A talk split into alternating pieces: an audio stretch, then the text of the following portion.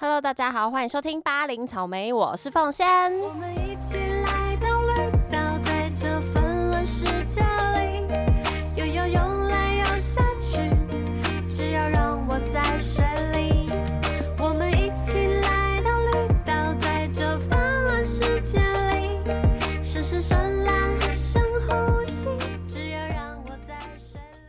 今天呢不讲音乐，让我们来讲一下韩剧。说到韩剧，我相信大家就一定知道我要讲什么了，就是最近非常红，第二季刚播完的《黑暗荣耀》。那重点呢，这集要讲什么是《黑暗荣耀》的十六个小细节。十六，我觉得真的是好久没看到这么好看的剧了，因为我自己很爱那种推理悬疑。呃，很坏，有点坏的那种类型的剧。但其实我小时候最喜欢看那种恋爱浪漫偶像剧，幻想着恋爱的情节，然后男主角很帅是重点。但可能现在真的长大了，看那些剧就觉得，呃。嗯，现实才不会有这种事发生呢。直接就是对那种恋爱啊破灭破碎，不相信爱情没有啦，还是要相信爱情的哦，知道吗？还是要相信爱情的混蛋们。这是魏如萱娃娃的一首歌，不要以为我在骂大家，没有。好，不要说这么多无为不为。今天呢，算是我收集了很多功课，然后看完了第二季。然后其实网络上也好多好多人都在写文章啊，拍 YouTube，就是都在讲很多《黑暗荣耀》里面的一些彩蛋与细节。所以我今天就来同整给大家知道，还有几个就是我的感觉来跟大家分享一下。所以以下有雷，还没看过的人就不要听了，没关系。好，首先第一个呢，其其实啊，在他们出示的那个官方的宣传海报上面，其实就已经暗示了每一个人的下场是什么了。首先，第一位崔慧成，崔慧成是谁？就是那个奶很大的空姐。因为我只能说，他们每一个人的名字都超难 念、超难记，而且都要去查才知道怎么念。好，吴丽慧成那个空姐，她的海报上啊是写着“因别人不幸而大笑的嘴”。那海报呢，就是呈现着文童莹捂住惠成的嘴巴，让他说不出话来，而惠成的神情是非常惊恐无助的。哎，最后呢，他是真的下场就是不能讲话嘛，失声。对，那下一位呢，那个吸毒仔。那个画家李梭罗，他的在海报上面啊，他是写着那些曾经嘲弄并毁掉他人的手。对，因为他本身是画家嘛，但是他最后却拿着他的画笔去刺伤惠成，而也因为他的这双手，让自己被抓去关。那想到以前他是不是就是拿着电棒卷烫文童影的人呢？他就是那个下手的人，因为贤正永远不用自己下手，那下手的人就是李梭罗。对，那他的下场就是用了自己的双手去砍人、杀人、刺人，然后被抓去关。那海报其实已经有呈现出来，就是文童莹抓着他的手，他的手没有办法动弹，然后他的表情是非常的惊恐无助的。再来呢？孙明武呢？他的海报上面写着“你那双带头给人痛苦的双脚”。诶，但是他的海报就是文童莹掐着他的脸颊，那他也是一样被控制住。但是大家有想到他最后是怎么死的吗？死的过程就是他不是被贤正 K 头，被花瓶 K 爆头，但是还没有死，最后是被金金兰 K，但是。为什么会被他 K 呢？因为他在死前想要求救，求救不成，因为金金很害怕，他求救不成，还去抓人家的脚，那个被一抓，然后金兰的那个回忆，就是不好的回忆都涌上来，然后就很慌张害怕，拿花瓶把他砸死。所以我觉得那个抓脚就是一个寓意，加上海报的这个句子，你让人家痛苦的那一双脚。哎，结果没想到你最后是抓了人家的脚，让人家置于你而去死地。对，刚那句话是什么？置你于死死地，太夸张，置你于死地，哇，太难念，太难念了。对，这是孙明武的部分。再来，再来呢，是我们的全载俊啦。全载俊最后呢，是因为被惠成陷害嘛，点了那个眼药水，导致失明的状态。那他呢，在海报上是呈现着流眼泪。对，他的眼泪就是流下来，然后一样是很惊恐的，被温童莹给抓着头，只是流下眼泪，这就是直接呼应了他最后的下场，跟他的海报跟眼睛有关。那海报上面写着那双不可一世的眼睛，那大家就知道全。载俊他是有色盲嘛，分不清蓝跟绿。但是为什么会针对到他的眼睛呢？大家还记不记得第一季啊，有一个桥段，就是诶，大家就觉得全载俊好像天天都在旁边体育馆旁边打篮球，好像也没欺负文童莹啊，为什么？但其实有一个桥段是他们在操场。然后全仔俊就坐着，坐在椅子上，然后叫文童一过来。但是那个时候天空正在下着雨，文童一就穿着制服，透明的制也不是透明，就是比较薄的制服。然后全仔俊就叫文童一站在雨中间，然后就在那边淋雨淋淋淋。然后你就看到那个文童一的内内衣若隐若现，就越来越显现出来。然后全仔俊就是坐在那边看。这是什么？这是世间呐，这是被被用看的强奸，所以超就是超不舒服的。那也就是因为这样，他那双眼睛在海报上面就写说不可一世的眼睛，他就是利用他这个眼睛去做一些不好的事情，但同时他也因为这双眼睛很自卑，所以他整个桥段就是着重在他的眼睛，最后他也因为失明看不到。而被推下去。重点是，好，我现在在这边跟大家讲一下，还有一个点，它被推下去的地方是一个灰色的水泥浆里面。这个寓意是什么？就是它的所死之处也是没有颜色，是灰色的地带。这个隐喻好强烈，好厉害呀！那最后呢，还有一个很酷的桥段哇！我觉得光海报就已经太多细节可以讲了。海报呢，其实有出五人帮，就坏人的五人帮，然后以及男主角还有那个阿姨跟何度妍，就是贤正的老公，有这么多的版本。只要是同盟跟文童莹同盟的角色呢，就是文童莹在右，呃，男主角跟阿姨在左边，然后是手牵着手搭着肩，或是搭着肩，然后看向彼此，这就意味着他们是同盟的概念。那另外呢，何杜岭呢，也是文童莹在右边，何杜岭在左边，但是他们没有眼神相交，文童莹看旁边，然后何杜岭看着文童莹。搭着肩这样子，我觉得这就是寓意着，呃，他没有要让你确切知道他们两个到底会不会同盟，因为的确何杜岭在中间，其实你不太确定他到底是站谁那边的，所以他在这个海报上面就是透露了很多哎小细节，让你知道哎不一定何何杜岭是站同文同营那边的。那再来呢？剩下的五人帮坏人五人帮呢，就是文同在上，然后其他人都在下，就是以上对下，然后制裁他们的那种样子。所以就是连这个关系都有在海报上面呈现，我真的觉得太厉害了。最后来讲讲贤正的海报，你那无时无刻都兴高采烈的灵魂，那这句话其实就呼应了。第一季文童莹的 OS，他说：“你那无时无刻都兴高采烈的灵魂，我就打算做到这种程度。贤正，希望你还看想看到我跳舞，虽然只怕那会是场送葬之舞。”我觉得这整个超呼应的，然后就是你连海报的细节都可以做成这样，就觉得太酷了。好，这个只是第一点，海报其实就已经暗示了所有角色的下场。第二点，大家都知道全仔俊养了一只非常可爱的小狗狗，是一个小猎犬。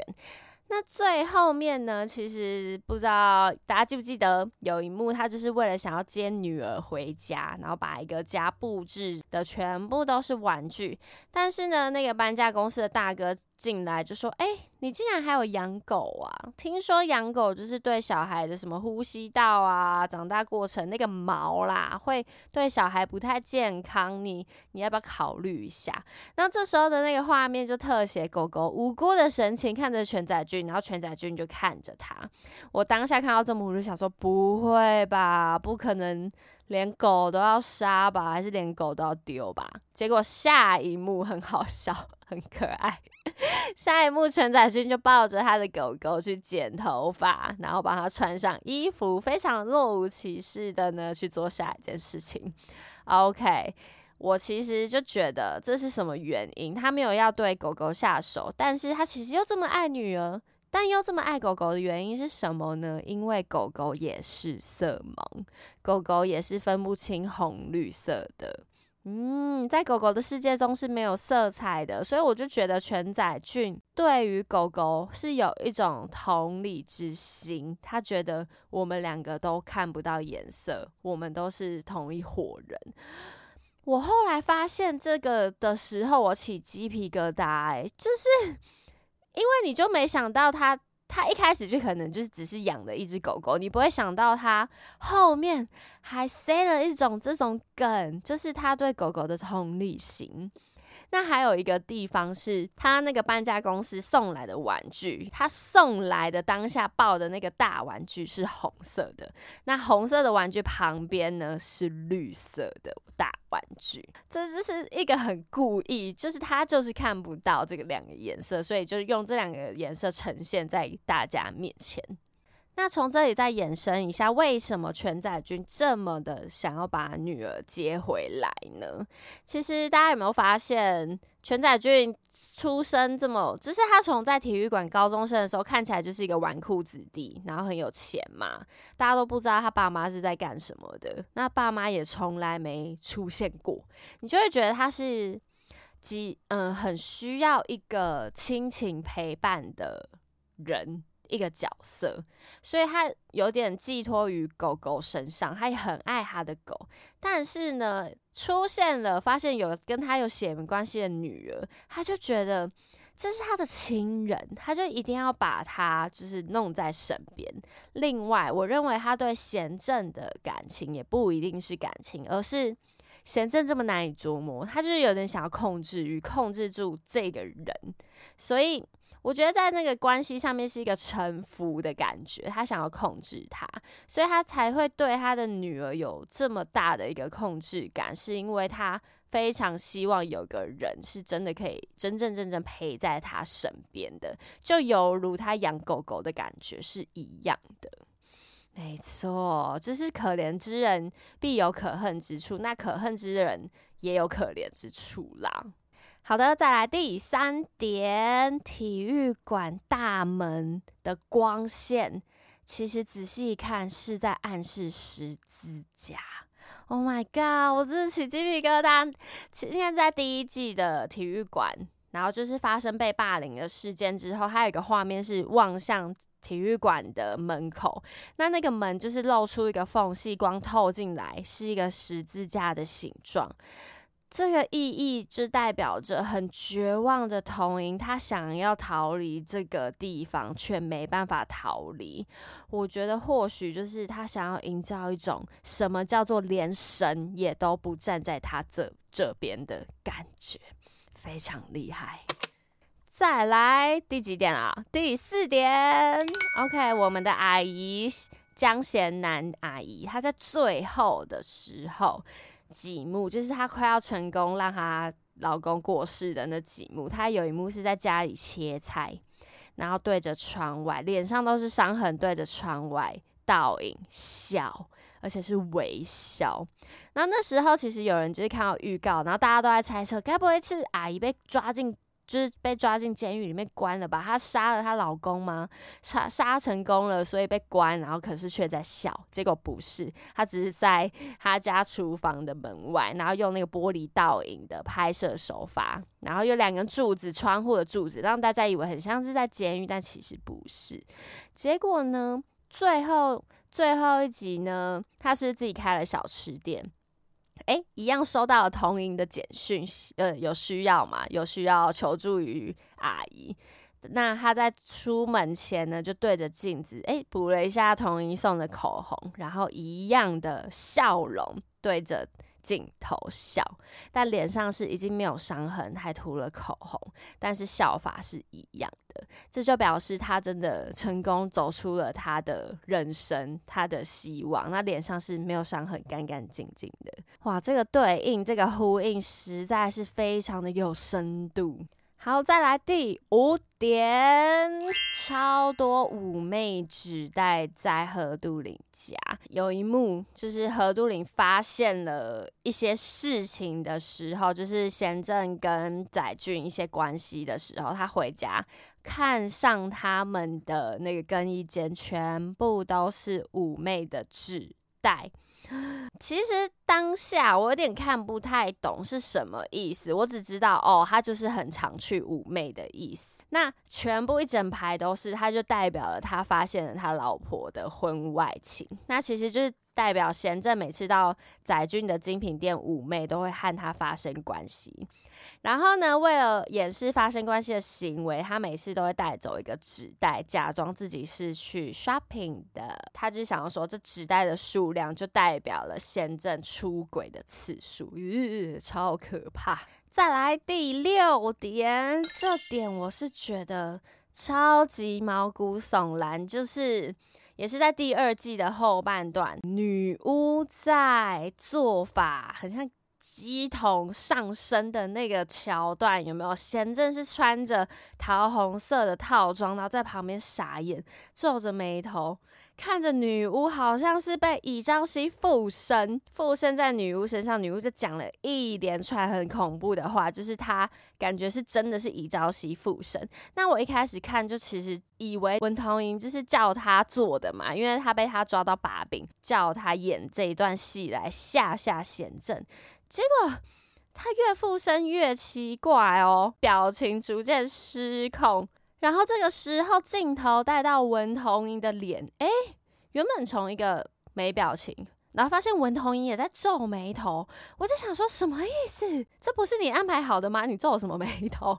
结果越来越激烈，女巫的反应越来越激烈。结果发现，啪，女巫竟然死了。太可 怕了！然后旁边的人就大喊：“天罚！这是天罚！”这样子，结果没想到最后真的是死了哎！然后文童莹就是直接哭出来，当下我觉得什么意思？看不懂，不是你安排的吗？这个戏也演的太真了吧？这戏中戏演的太真了吧？后来才知道，原来剧想表达的是弄巧成真。就是他原本只是想要演来吓吓贤正，结果没想到真的发生了天罚这件事。尹朝熙是真的附身到女巫身上，然后女巫就这样啪死掉了，然后贤正吓得半死，落荒而逃。哇，太猛了哦！哇，好像语无伦次我现在想想都觉得这个剧本怎么可以写的这么好？他就是让这件事成真了，想告诉大家天是会罚的。没错，大家真的不要乱做坏事。那这个画面一结束呢，就到了贤正他妈妈在睡午觉，然后墙壁上的符咒就啪下来贴到他的脸上。然后其实他上面也写那一段话，就是在讲说，做坏事的人是会得到惩罚的。他妈妈就吓醒，觉得自己的符怎么贴到自己的脸上。对，那还有另外一个，就是贤正在看着这个女巫被附身的情形。我刚刚不是说她穿着桃红色的衣服吗？那当年他就是在欺负那个朝夕的时候，他用的打火机也是桃红色的，就是好可怕。再来是第七点，第七点呢，就是在第二季的最后一集结局，是我们的男主角卢正和童英一起走到走那个芝山监狱报道，两个人携手要走进去。那在走进去的时候呢，他们在大门突然就是停下来，设计了一个停下来桥段，然后往后看向天空，原本是晴天，天空却。转为乌云密布，原本在脸上都有阳光哦，然后它就是变成阴天。然后我想说，哎，这个是什么意思？是是要有什么不好的事情发生了吗？但其实不是。还记得那个坏刑警，就是贤正他们家的那个深警官，他说雨天适合下手。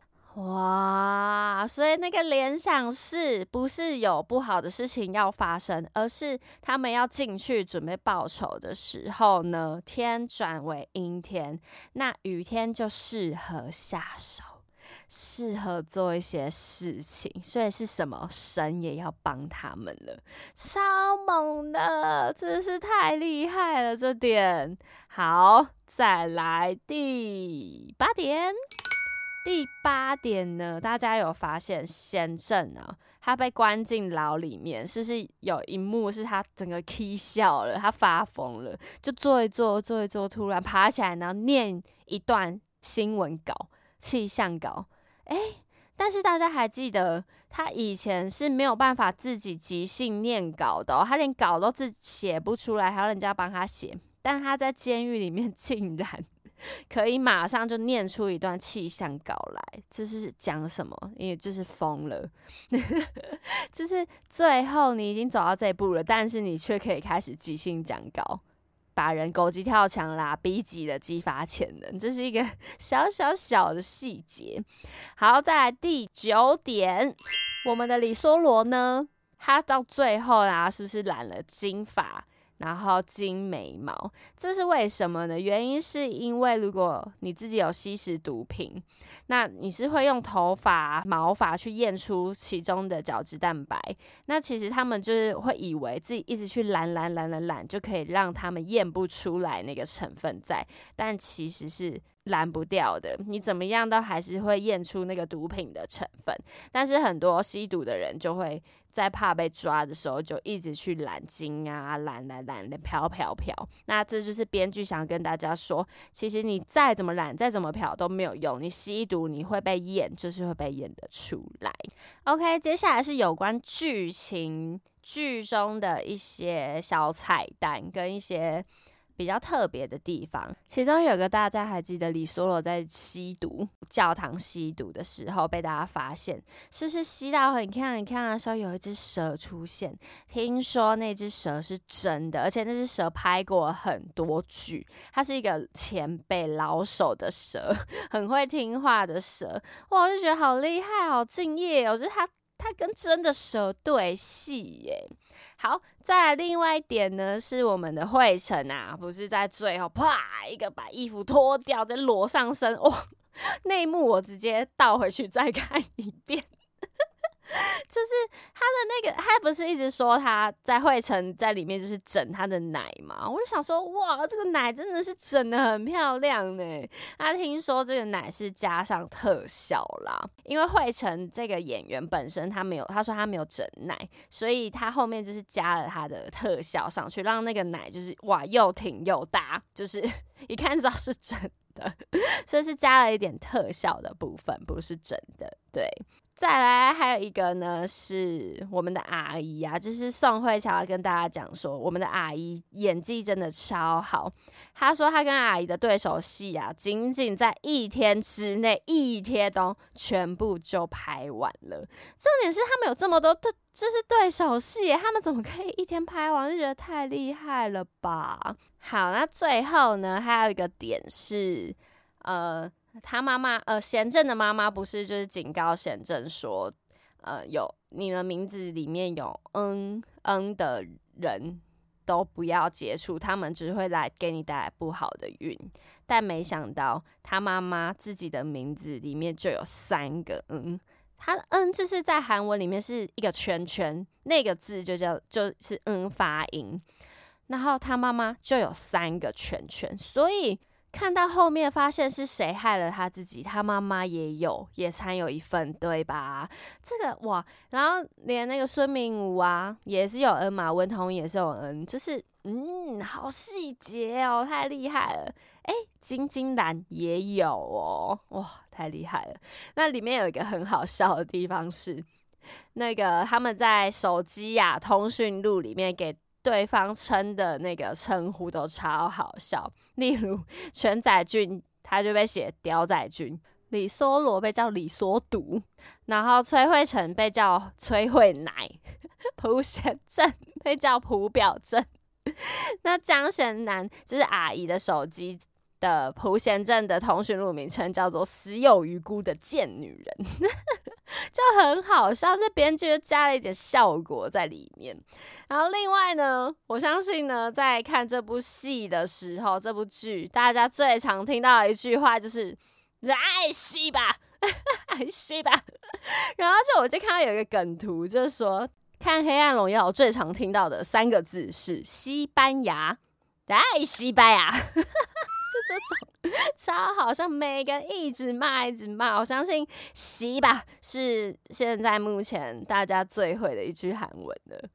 要学语言要先学什么？他的脏话。对，好。那至于呢，我讲了好多点哦，真的好多细节，大家有兴趣都可以再回去看一下。还有，我觉得一开始我讲的那个海报，大家可以去查看一下它的海报的样子，你就知道我在讲什么了。那最后呢，不知道到底会不会有第三季呀？因为当初它出的时候，我就听人家说是有三季。那目前看起来，不知道会不会有，只是。黑暗的牢房生活，敬请期待好吗？难得我今天就是讲了一部剧，没有讲音乐，因为真的是太好看了。但是。既然是音乐节目，最后我还是要让大家听一下它的 OST 吧，就是它的 BGM 也是很好听，好不好？对于《黑暗荣耀》有什么想法听众朋友们，欢迎来私讯奉仙的 IG，那也欢迎大家订阅巴林草莓的频道，我们就下次见喽，拜拜。